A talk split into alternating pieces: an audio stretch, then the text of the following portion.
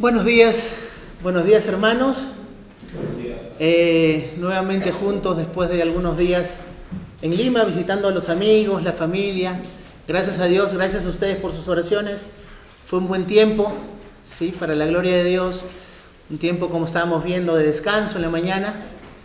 Y bueno, vamos a seguir compartiendo ahora en esta mañana la palabra de Dios, esperando que Dios nos ayude en nuestros corazones por medio solo de su palabra y que podamos ser transformados de gloria en gloria para su nombre, por amor a Él. Así que vamos a orar.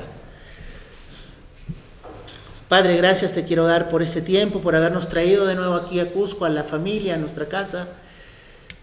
Señor, te necesitamos. Nuestros corazones muchas veces se rebelan en contra de ti, pero queremos vivir ya no en rebeldía, sino amando tu voluntad, amándote a ti, Señor. Ayúdanos en esta mañana a entender tu palabra, que realmente entre en nuestros corazones y haga una transformación en nuestras vidas. Gracias te damos por tu palabra, gracias por haber enviado a Cristo a pagar por nuestros pecados y darnos acceso eterno a tu presencia. Que tu Espíritu Santo esté en medio de nosotros, Señor, afirmándonos, corrigiéndonos, Señor, redarguyéndonos, Señor, pero sobre todo transformándonos a tu imagen en Cristo Jesús. Amén.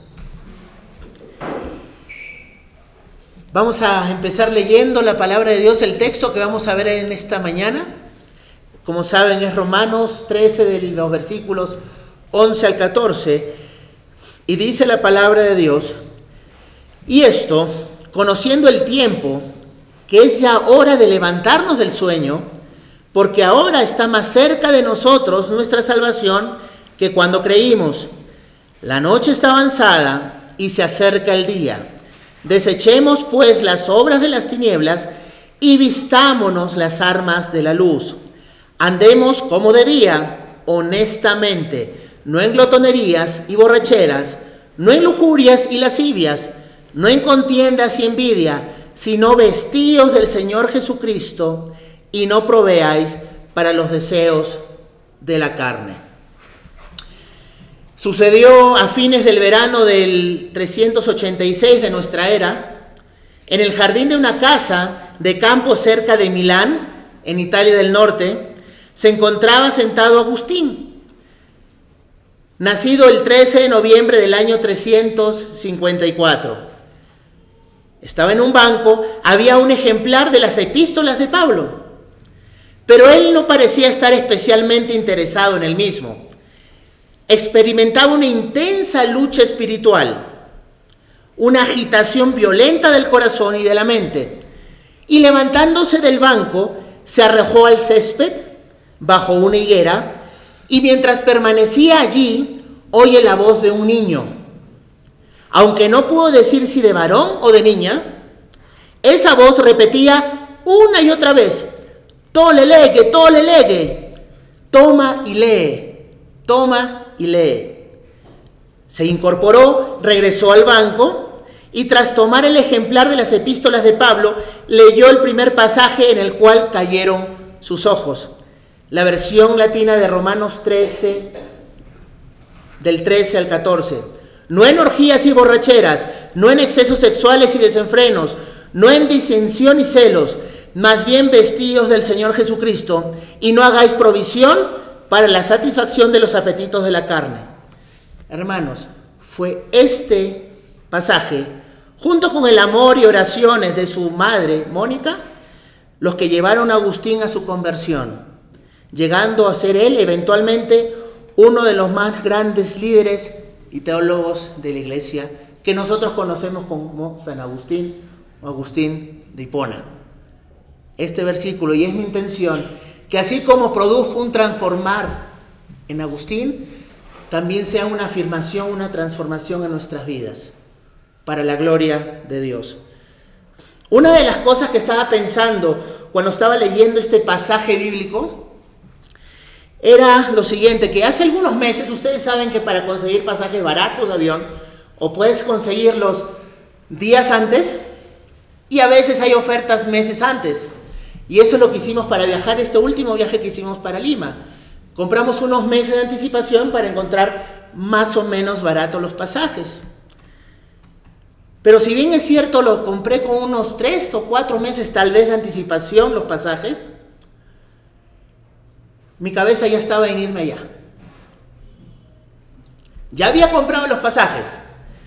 Y si bien es cierto, seguía trabajando en la clínica, seguía viniendo aquí para compartir con ustedes, seguía compartiendo las actividades con mi esposa, estaba haciendo mi vida normal, pero al mismo tiempo estaba esperando aquel día para yo poder viajar y pasar tiempo con mi papá, ver qué lugares podríamos visitar, qué lugares podríamos ir a comer, qué familia o hijos podríamos, eh, o amigos podríamos visitar. Pero ese era mi corazón. Y mientras más se acercaba el día que iba a volar, ya estaba todo quedando preparado para ese día. Ya cada vez me alejaba más de pensar tanto en las responsabilidades, aunque las hacía y de la mejor manera, pero cada vez pensaba más en aquel día que me iba a encontrar con mi papá en Lima. Y eso es lo que pasa. ¿Por qué? Porque ya tenía los pasajes. Y si tenía los pasajes, salvo que sea un clima medio extraño, como pasó hace unos días en Viva Air, que no salieron algunos aviones de Lima, salvo excepciones, el avión va a llegar. Y bajo esta seguridad de que el avión va a llegar, que el vuelo iba a salir, yo solamente me dedicaba a pensar en el tiempo que iba a disfrutar con mi papá en Lima. Pero ¿saben qué? Algo que encuentro muy penoso normalmente aquí y normalmente en la iglesia cristiana o evangélica es que poco tenemos en cuenta la segunda venida de Cristo. Y la primera, como nuestra seguridad de vida eterna en su presencia, porque fue en su primera venida donde vino a salvarnos, a hacer el plan de redención, y será en su segunda venida donde ese plan sea manifestado perfectamente en medio de nosotros. Va a ser una transformación final en la segunda venida de Cristo y duradera, en donde ya no habrá más pecado. Nada nos distraerá de adorar a Dios como Él es digno de ser adorado. Pero tampoco estamos pensando. Estamos pensando tanto en los afanes de este mundo, en terminar una carrera, en conseguir un trabajo, en que si nos casamos o nos quedamos solteros, y estamos pensando en realizar esas cosas que no son malas en sí mismo, pero que ocupan toda nuestra mente, todas nuestras fuerzas y todo nuestro corazón, cuando eso debería ser simplemente evocado o motivado por Dios nuestra salvación y su segunda venida. Es interesante que Tozer dice la siguiente frase, anhelo vivir tan plenamente en el Espíritu que cada acto de mi vida sea un acto de adoración. Una vez más, anhelo, un anhelo tenía, vivir tan plenamente en el Espíritu que cada acto de mi vida sea un acto de adoración. Lo que vimos en la mañana en la escuela dominical. Que cada acto de nuestra vida, aún el descanso, sea para la gloria de Dios. El texto que vamos a ver a continuación empieza con la palabra y esto. ¿Sí? Si nosotros comenzamos a leer, dice, y esto, conociendo el tiempo, que ya es hora de levantarnos del sueño, porque ahora está más cerca de nosotros nuestra salvación que cuando creímos, la noche está avanzada y se acerca el día comienza con la palabra y esto. ¿A qué se refiere Pablo el apóstol hablando a la iglesia de Roma y esto? Se refiere a todo lo que ha venido hablando Pablo desde el capítulo 12, ¿recuerdan? ¿Qué cosas vimos en capítulo 12 hasta el 13, hasta este versículo?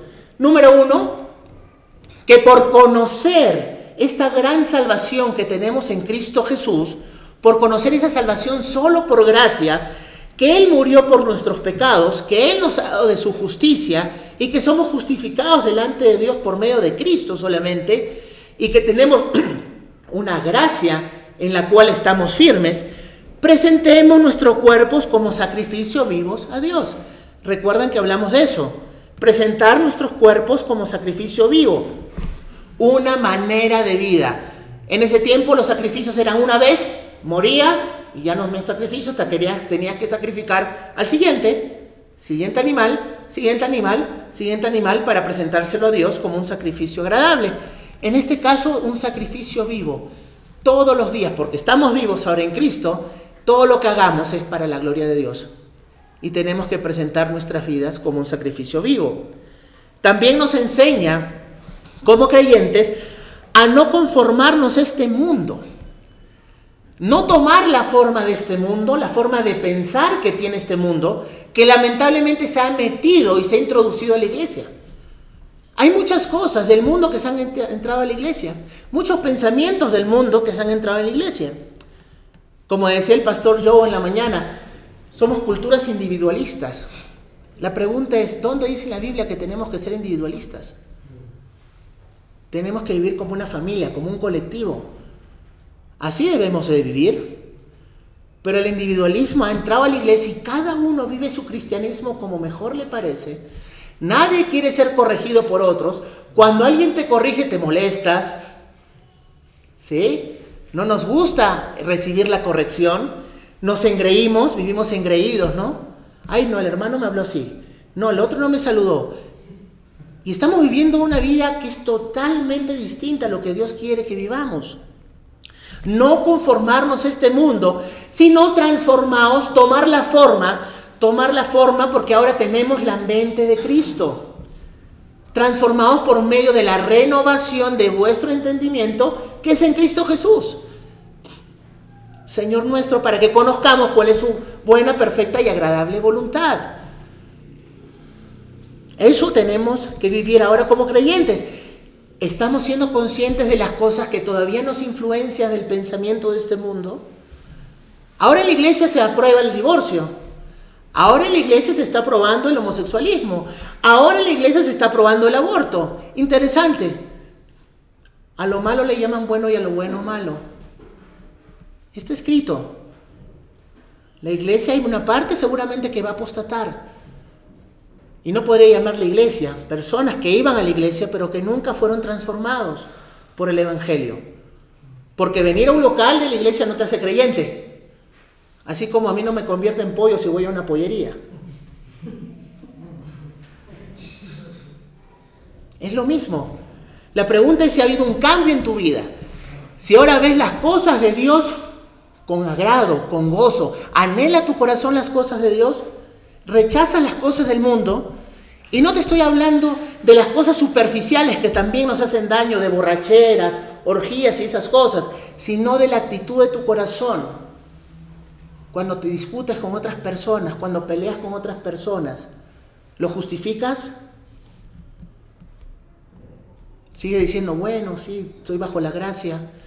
¿Qué es lo que está realmente moldeando nuestro carácter?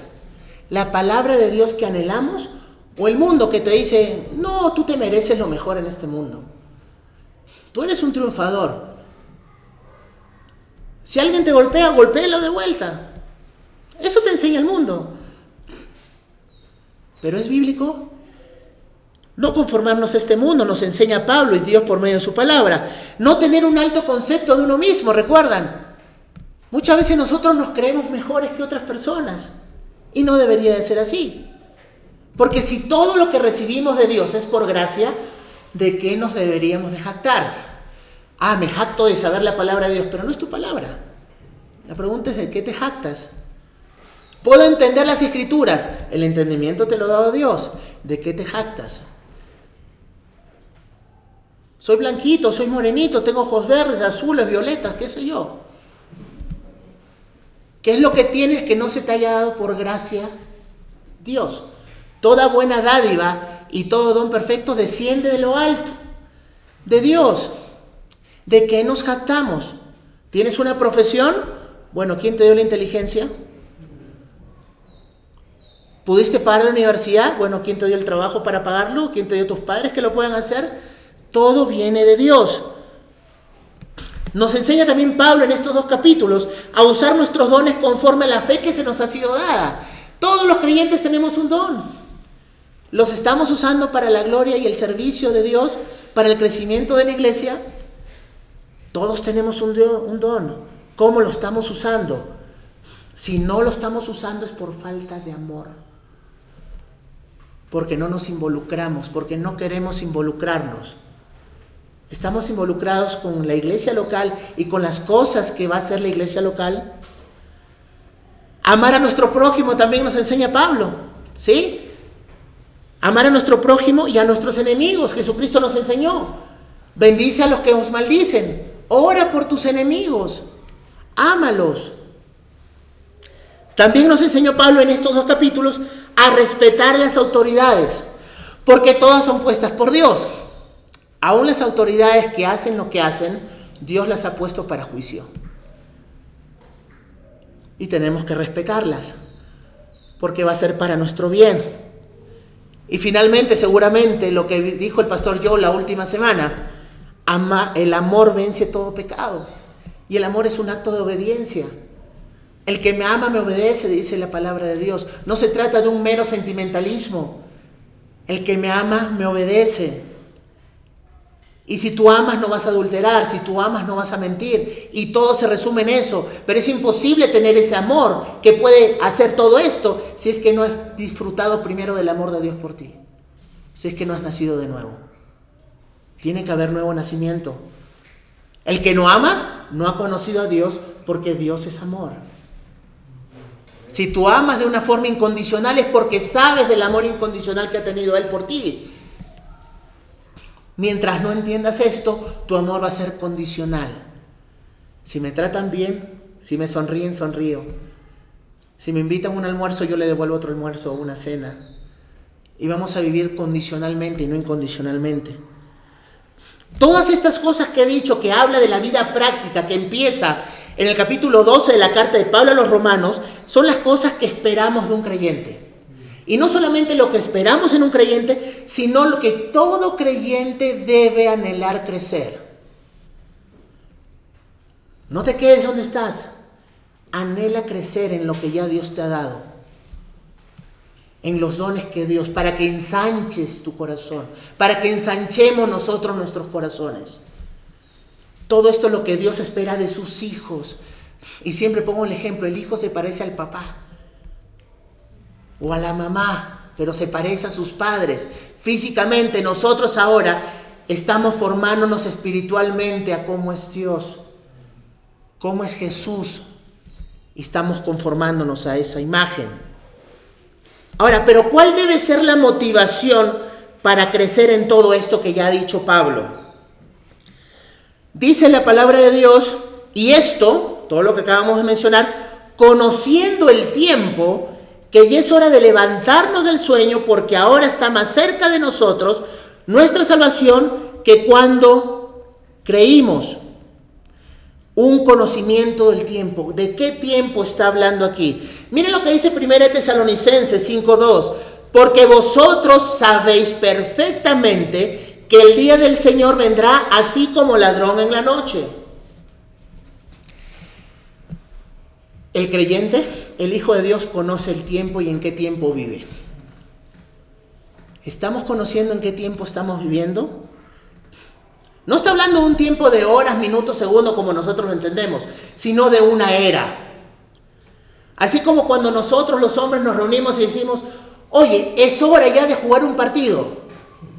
Ya sabemos que es un tiempo, tal vez no sabes determinadamente la hora, pero sabes que ya es momento de hacerlo. Es una era. Y desde la primera venida de Cristo vivimos en los últimos tiempos.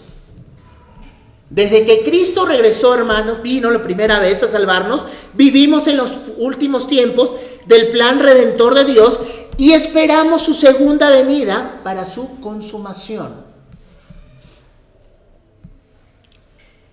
Era la segunda venida de Cristo la que motivaba a los creyentes a través de toda la historia a vivir vidas piadosas, a luchar fervientemente contra el pecado con la ayuda del Espíritu Santo. El solo hecho de saber que mi redentor va a regresar. Cristo va a regresar. Esa es mi única motivación. Él va a regresar. Y eso es lo que algunos teólogos llaman el conflicto que existe entre el ya y él todavía no. Ya hemos sido salvados, pero todavía nuestros cuerpos no han sido glorificados. ¿Sí? Vivimos en una era entre la primera venida de Cristo y la segunda venida de Cristo. Estamos en ese tiempo. Pero ¿saben cuando Pablo escribió esto hace más de dos mil años, hermano? Y él ya veía como próxima la venida de Cristo. Han pasado más de dos mil. ¿No está más cerca? Está mucho más cerca la venida de Cristo de lo que pensamos. Y si no viene, nosotros iremos a Él. Pero Cristo está a la puerta. Yo quiero poner el ejemplo entre el ya y el todavía no. Cuando una chica se sonroja y recibe un anillo de un tipo nervioso, ese símbolo de compromiso es una promesa de que se casarán. ¿Sí? La pareja ya tiene la promesa, pero deben esperar a su día de boda que aún no lo es. Es exactamente lo que mismo pasó cuando Cristo vino, vino a ponernos el anillo de compromiso y es el sello del Espíritu Santo.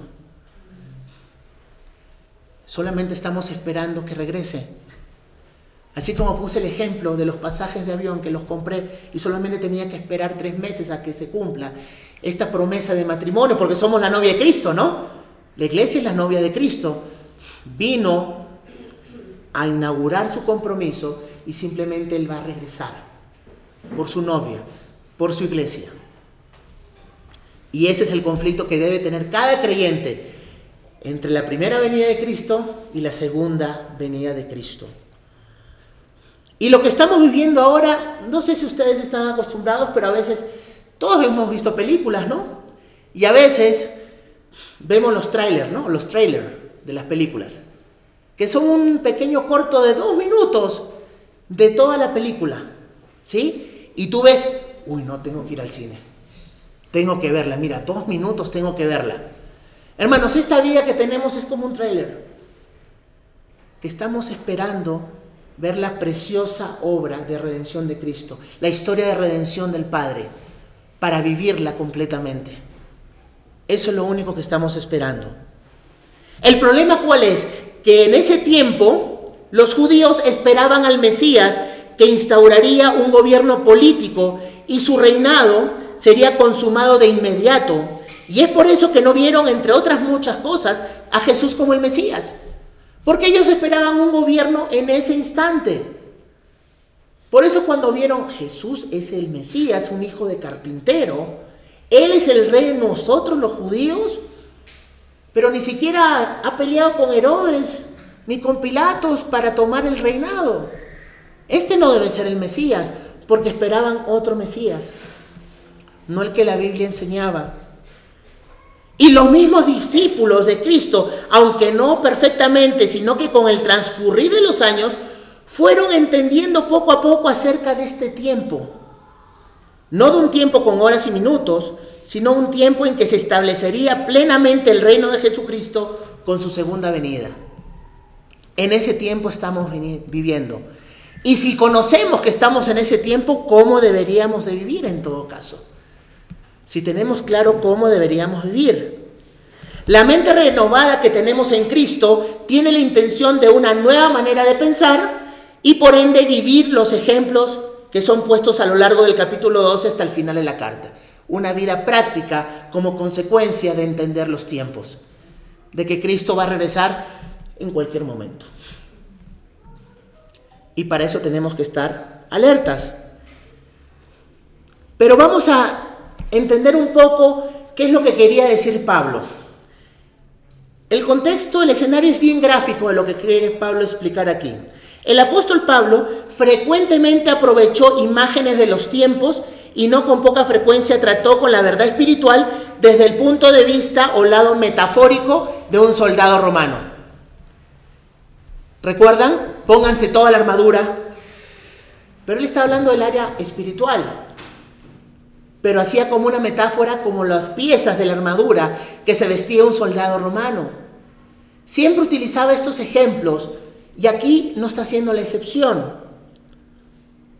Un soldado que estaba comprometido en la guerra por la protección de su emperador y la protección de los súbditos del imperio tenía la responsabilidad de arriesgar su vida, proteger su vida para poder proteger la vida de aquellos a quienes representaba y defendía. En consecuencia, necesitaba estar alerta, necesitaba estar armado adecuadamente, necesitaba estar entrenado y necesitaba estar listo. Así tiene que estar un soldado romano y así tiene que estar un soldado de Jesucristo. La diferencia es que nosotros no tenemos espadas físicas, escudos físicos, cascos físicos, porque nuestra pelea no es contra carne, sino contra huestes espirituales. Y tenemos que estar preparados espiritualmente. Y eso es algo que necesitamos entender. ¿Qué pasaba con los soldados romanos? En ese tiempo, a veces los soldados romanos, antes de una guerra, tomaban, se emborrachaban, peleaban entre ellos como bárbaros para ver quién tomaba más que el otro, estaban en orgías, en fornicación, y esta es la imagen que Pablo nos alerta como creyentes, a no estar en lo mismo. Ellos en la parte física, pero nosotros en una parte espiritual que podemos llegar a convertirla en pecado que realmente cualquiera podría ver. Hay un sentido de gran urgencia en este texto y tiene tres comandos que yo le he dicho, tres comandos militares muy simples, que son los puntos que vamos a ver en esta mañana. Despertar, desechar y ponerse. ¿Sí? Es simple, directo y sin embargo muy esencial para cada experiencia como cristianos. La primera orden militar. Tenemos un hermano que es militar acá en la iglesia. Yo no me imagino al hermano que recibe una orden en su superior y le dice, ya después lo hago. El hermano se ríe porque sabe que no es así. Cuando el superior le dice, haz esto, lo haces.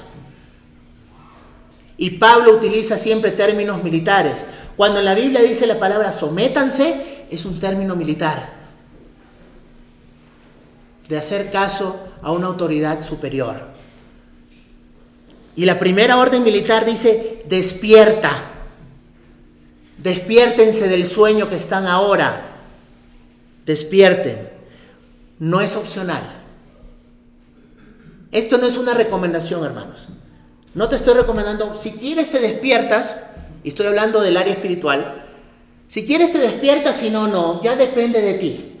No te estoy diciendo esto, y yo no estoy hablando esto, lo dice Dios mismo, porque es la palabra de Dios inspirada, que inspiró a Pablo. Despierten.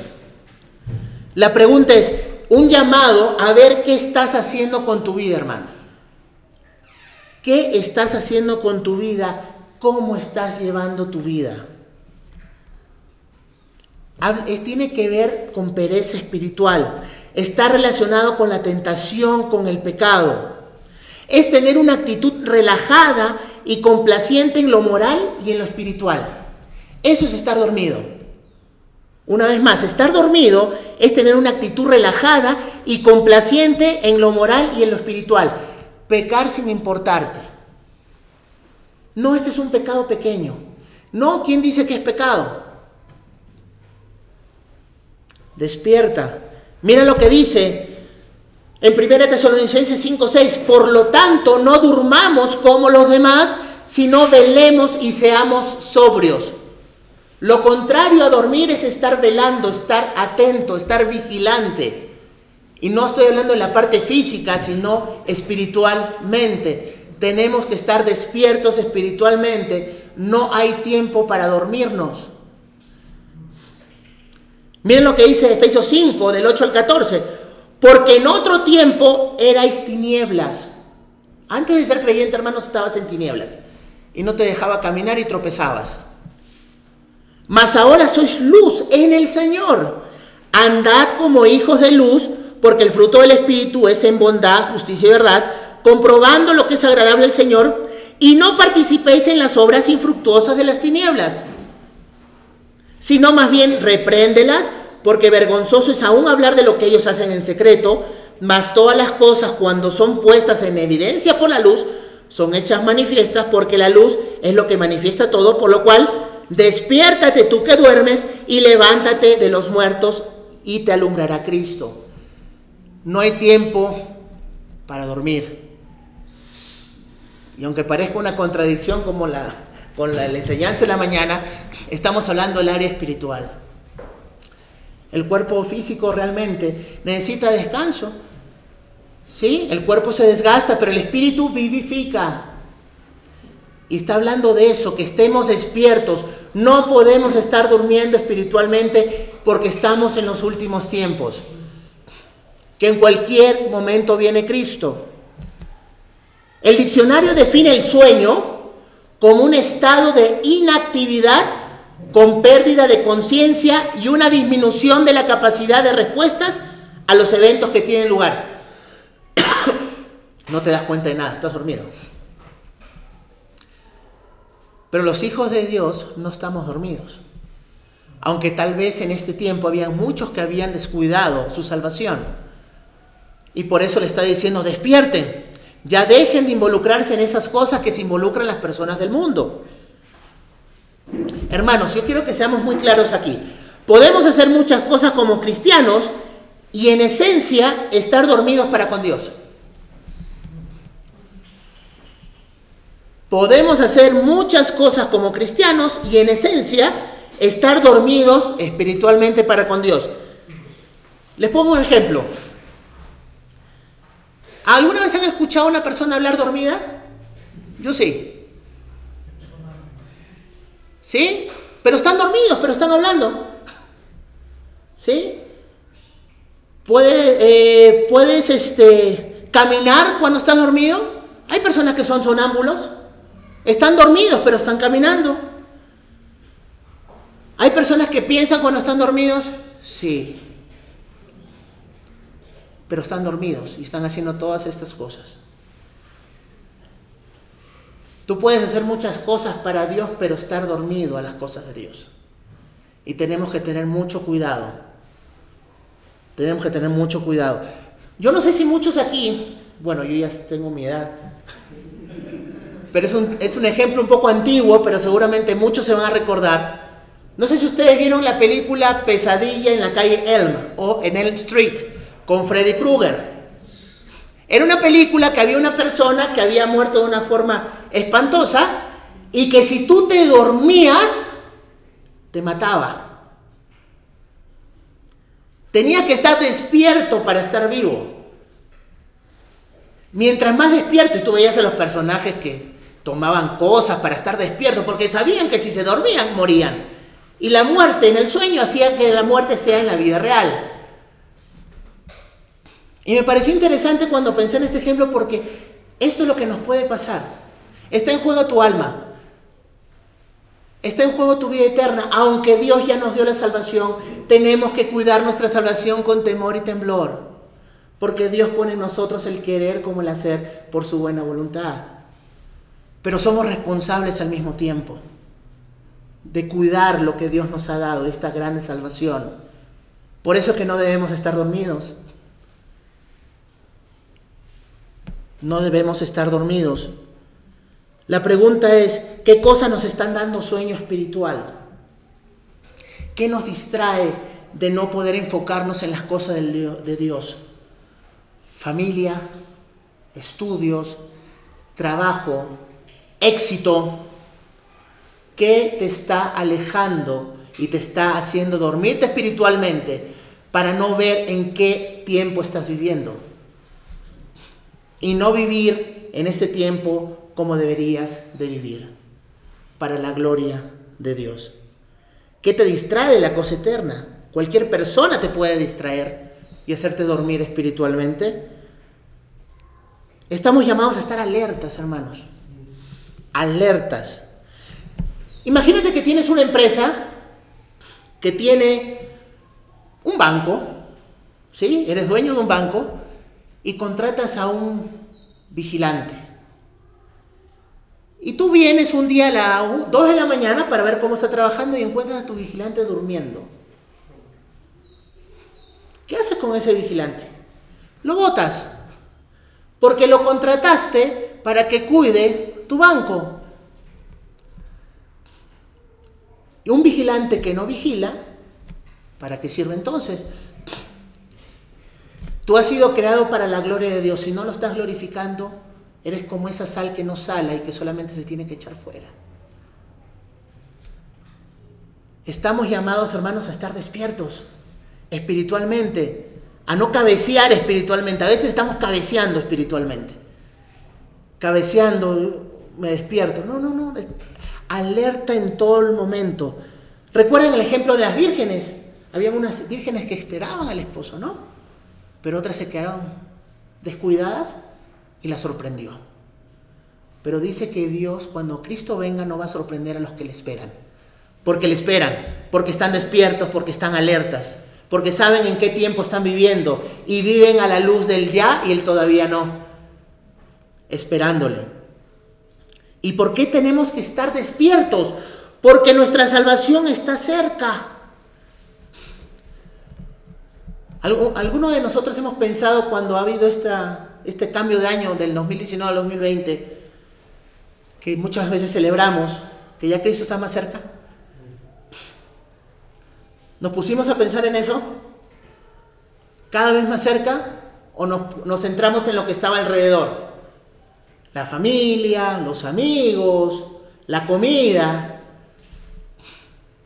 Cristo está más cerca. Más de dos mil años han pasado. Pero dice que, que, está más cerca de ti tu salvación. ¿Pero en qué se refiere cuando dice que la salvación está más cerca? ¿Que ya no fuimos salvados? ¿Ya no hemos sido salvados? Entonces no, no entiendo. Claro, porque siempre nos quedamos enfocados en la primera parte de la salvación, que es la justificación, y no nos enfocamos en la santificación ni en la glorificación. La justificación es cuando Dios te declara justo por medio del arrepentimiento y la fe en Jesucristo. La santificación es un proceso que Dios por medio de su Espíritu Santo te ayuda, pero que tú también eres responsable en amar más las cosas de Dios y detestar, por llamarlo así, las cosas del mundo y su forma de pensar.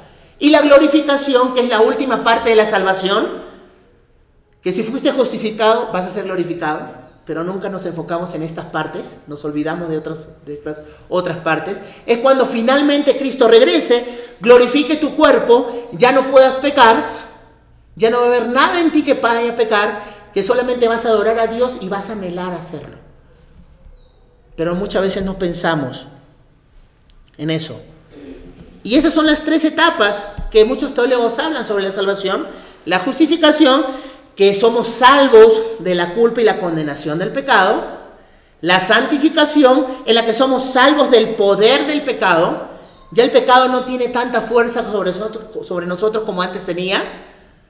Y vamos a crecer en eso. Cada vez el, el pecado va a tener menos poder sobre nosotros. ¿Sí?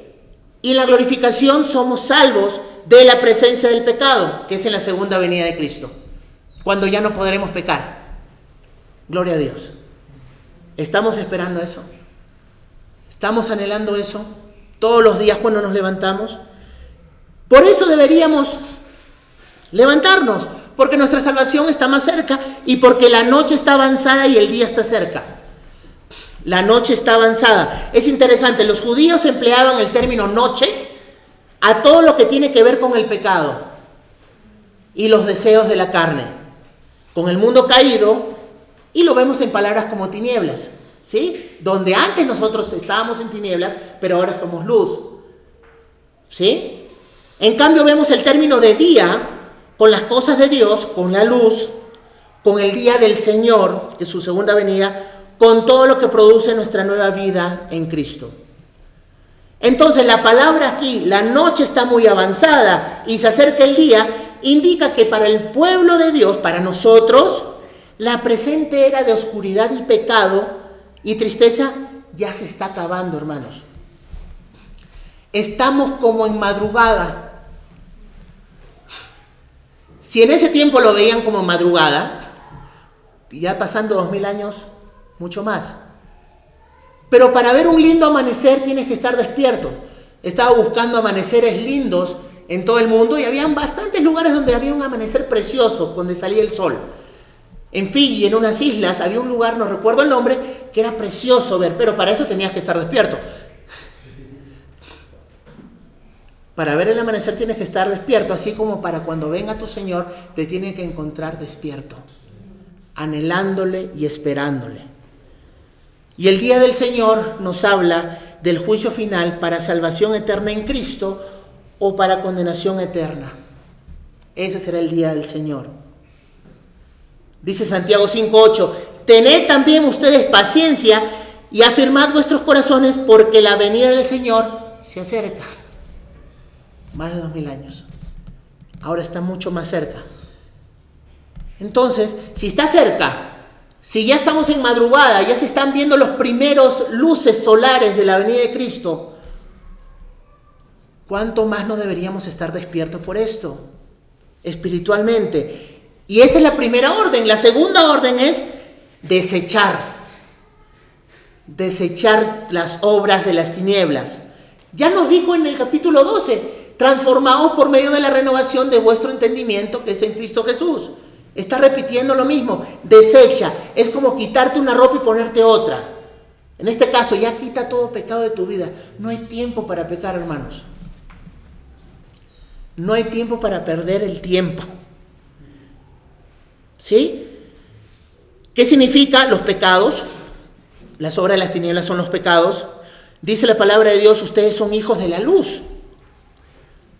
Y si somos hijos de la luz, camina como hijo de luz. Dios es luz. En Él no hay oscuridad en absoluto. Si decimos que tenemos comunión con Él y sin embargo caminamos en la oscuridad, mentimos y no practicamos la verdad. Lo dice la palabra de Dios. No tenemos parte con la oscuridad. En la luz no hay nada de oscuridad y nosotros somos luz. ¿Qué idea nos da aquí esto? El soldado que se ha olvidado, que está profundamente dormido, y todavía tiene su ropa de fiesta y no se ha puesto la armadura para salir a la batalla. ¿Irías al trabajo en pijama? Causa risa, ¿no? Pero a veces estamos así. A veces estamos así. Vístete para la ocasión. Si eres un hijo de Dios, vístete con Cristo. Pero no con pecado no con pecado. Dice que desechemos las obras de las tinieblas, que es el pecado. Dice glotonerías, borracheras, lascivias, lujuria, contienda y envidias. La idea detrás de la palabra lascivia es el deseo de una cama prohibida, literalmente. Describe a una persona que no pone valor en la fidelidad y en la pureza sexual. Deja eso. Ya eres un hijo de Dios, deja, ya está. Cristo lo pagó, deja eso. La palabra lujuria tiene la idea de un hombre que ha perdido la vergüenza. A ellos ya no les importa lo que piensen las personas y muestran su pecado abiertamente y aún con orgullo. ¿Cuántas personas conocemos, lamentablemente, profesantes cristianos que hacen esto? Hace poco un hermano me contó que en la iglesia donde estaba congregando, un diácono le estaba haciendo bromas porque era soltero. Le decía, solterón, ahí está el solterón. Interesante. Falta de prudencia. Y son personas que están en el liderazgo. Hay una falta de prudencia. Dejemos todas esas cosas. ¿Cómo te expresas? ¿Cómo hablamos? ¿Cómo nos, nos vestimos? No estoy diciendo ser legalista, pero nos vestimos para el Señor, hablamos como para el Señor, pensamos como para el Señor. No es que todavía algo de mi vida. Olvídate. Nueva criatura somos. Las cosas viejas pasaron. Todas son hechas nuevas. ¿Quieres que todas sean hechas nuevas? Bueno, tienes la responsabilidad de desecharlas. Porque es tu responsabilidad desecharlas. No esperes sentir algo para hacerlo. Ya la palabra está escrita. Deséchalas. Quiero ver qué vamos a hacer. Ya está escrito. ¿Sí? Entonces tenemos que entender que esas cosas nos tenemos que deslindar de contiendas, de las hechicerías, de las enemistades, de todo eso tenemos que desecharlo porque somos de Dios. De las contiendas, que el hermanito me dijo esto, que me peleé con el hermano, que no, que me gritó, ya basta. ¿Hasta cuándo? ¿No podemos usar la gracia de Dios como libertinaje? No es que Dios me ama, la gracia de Dios, pero me sigo peleando, sigo chismeando, sigo hablando mal del hermano. Cuando un hermano está en pecado no voy directamente, le cuento al otro. Ya no más. Porque somos hijos de luz. Vistámonos de luz, vistámonos de Cristo. Y esa es la tercera orden militar. Vístete, no es opcional. Y demanda responsabilidad porque eres responsable. Tú eres responsable. Ya se te dijo, haz esto. Al final del versículo 12 dice, ponte la armadura de la luz. Y luego el versículo 13, compórtate como en el día. Ponte tu ropa de día y actúa como deberías actuar cuando todos puedan verte. Ponte la armadura de la luz, vístete. La luz es pureza, santidad, justicia, virtud. Deberíamos ser así en toda nuestra manera de vivir. Ponte el Señor Jesucristo, sé como Cristo, anda como Él anduvo. ¿Cómo andaba Cristo? Ayudando, predicando la palabra, viendo a los enfermos. Así anduvo Cristo. Anda como Él anduvo. Y no como el mundo te dice que vivas. Y es una orden. Finalmente dice, no hagas provisión para la carne con respecto a su lujuria. Hermano, si yo tengo unas... A ver, la palabra proveer. ¿Qué es la palabra proveer? Proveer es dar algo para que se realice algo. ¿Sí? Esa es provisión. Hermano, si yo tengo una cevichería y mi proveedor de pescado no viene, ese día no abro la cevichería. ¿No? Si mi proveedor no viene, no puedo abrir. ¿Por qué a veces proveemos para el pecado? Cuando discutimos entre con esposo y esposa, para pelear se necesitan dos, ¿no? ¿Qué dice la Biblia de eso? Honra de hombre es dejar la contienda. Punto. Pero en vez de alejarnos, buscamos pelea. Buscamos tener la razón. Ya no estamos para eso. Ya no estamos para eso. No proveas para tu carne. Si tú sabes que te gusta tener la razón, no proveas para esa carne buscando discusiones. Pero estamos proveyendo muchas veces. Esperas que el otro se caiga para decirle, ah, mira, te equivocaste.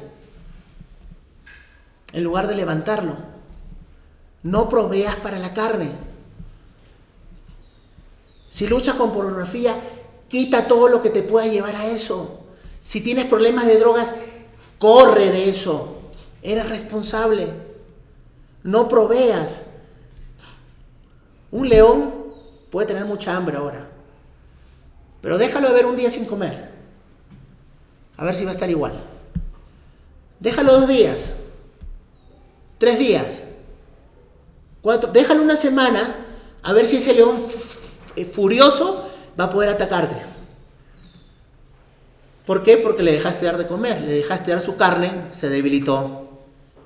A veces nosotros decimos, Señor, líbrame del pecado, estoy amado, pero le estás proveyendo. Es una contradicción en sí misma. Pedirle a Dios que te quite algo cuando tú mismo estás dando de comer a ese pecado y haciéndolo crecer. Dios nos dice, no proveáis para esto, para nada de esto. Y eso es lo que tenemos que tener en cuenta. Estas dos órdenes que nos da aquí, o las tres, pero las dos últimas, porque nos han dicho que estemos despiertos espiritualmente, que desechemos las obras de las tinieblas y que nos vistamos de Cristo, son para el soldado cristiano que nos da a entender primero una actitud de alerta y responsabilidad en medio del servicio. Somos responsables y tenemos que estar alerta. Quitar todo hábito o actitud que te lleven a, pecar. Despójense de todo pecado y corran la carrera, lo dijo Pablo también. Vestirse de la justicia de Cristo, que ya la tenemos por fe y para fe, para vivirla. Es esta armadura espiritual porque la guerra es espiritual. Y segundo, es un recordar para nosotros como iglesia, alistarnos para la venida del novio alistarnos para la venida del novio. Jesucristo en que nos quitamos la ropa de diario para vestirnos de gala. ¿Alguna vez? Bueno, en mi matrimonio mi esposa no se casó con cualquier ropa. Se tuvo un vestido precioso. Y las mujeres tienen un vestido precioso normalmente en un matrimonio. Nadie se casa en short. Porque no está a la altura del acontecimiento, ¿no? Ahora, ¿la venida de Cristo no es un acontecimiento más grande? ¿No es más grande la venida de Cristo? Vístete de Cristo. Vive como Él vivió. Anda como Él anduvo. Vístete como deberías vestirte esperándolo a Él. Simplemente para que se consume esa relación. Tu cuerpo sea glorificado. Mira lo que dice para terminar Efesios 5, 15, 16. Mira pues con diligencia cómo andéis. No como necios, sino como sabios aprovechando bien el tiempo, porque los días son malos. Estamos de madrugada, la maldad ha crecido terriblemente. Hermanos, no soy pesimista, esto no se va a poner mejor. Cristo mismo dijo, cuando regrese y haré fe en la tierra, no se van a poner mejor, pero nosotros como creyentes vamos a hacer luz y vamos a hacer sal en este mundo. Y nos estamos arreglando ya espiritualmente para la venida del novio, de Cristo. Las novias se visten con anticipación y se van maquillando y preparando mientras llegue el día.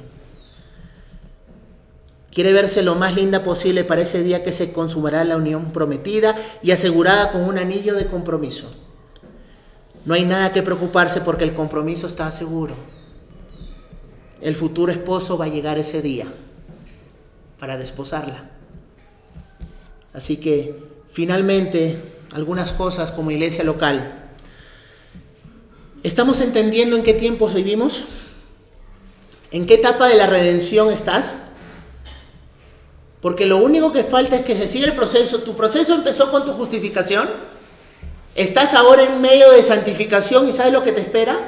Glorificación. En esa etapa estamos casi esperando. Entre la santificación, que Dios nos está santificando, haciéndonos más como Cristo, odiando más el pecado, pareciéndonos más a Él, y la glorificación cuando ya no va a haber presencia de pecado entre nosotros. Porque la salvación es un proceso que está asegurado en Cristo Jesús. ¿Estás dormido? ¿Qué cosa te está distrayendo? Yo no conozco sus corazones, cada uno de ustedes conoce sus corazones. Y si no, pídele a Dios que te muestre tus pecados ocultos ¿Qué te está distrayendo? ¿Qué te tiene aletargado en este mundo? ¿Qué cosas? ¿En qué empleas tu mente todo el día? ¿En qué estás pensando en todo el día? ¿Y qué porcentaje de lo que piensas está Dios ahí, en medio de? Es una buena forma para saber qué es lo que te está aletargando. ¿Estás siendo responsable en tu proceso de santificación, entendiendo que los tiempos son malos y el día del Señor se acerca? ¿Es tu carácter y lo que éste produce en lo que dedicas tu tiempo? ¿Te estás conformando a Cristo o al mundo? Evalúa. Todos nosotros tenemos que evaluarnos. ¿Nos estamos pareciendo al mundo o a Cristo? En todo. ¿ah?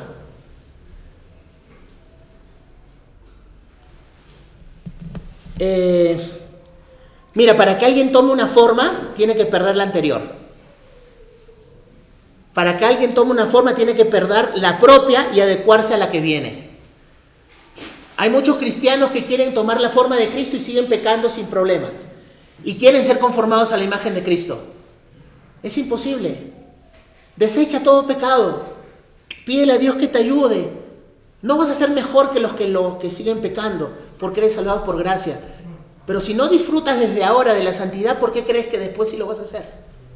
¿Qué te hace pensar que ahora pecas, no pasa nada, y cuando llegue, uy, me va a gustar todo lo de Dios y lo que, no me, lo que me gustaba en la tierra ya no me va a gustar? ¿Qué te hace pensar eso? ¿Estás esperando a Cristo? ¿O esperando que todo se arregle en tu mundo en el que vives y que estás tratando que todo esté ordenado? Finalmente J.C. Wright dice lo mismo, que tu cristianismo sea tan inconfundible y tu andar tan sincero que todo aquel que te vea no tenga duda de quién es tu dueño y quién es tu Señor. ¿Sí? Despertemos, hermanos. No hay tiempo para dormir. ¿Sí? Vamos a orar. Gracias, Padre, te damos por este tiempo. Ayúdanos, Señor, así como este, este texto transformó a Agustín, a levantarnos como soldados, Señor. Si hemos estado dormidos, perdónanos, Señor. Ayúdanos a saber el tiempo en que estamos, a desechar el pecado en nuestras vidas, a vestirnos de Cristo todos los días, Señor. No hay tiempo en que no necesitemos de tu gracia, de tu amor, de tu transformación por el Espíritu Santo que mora en nosotros. Gracias, Padre, te queremos dar por este tiempo y que tu nombre sea glorificado. En Cristo oramos. Amén.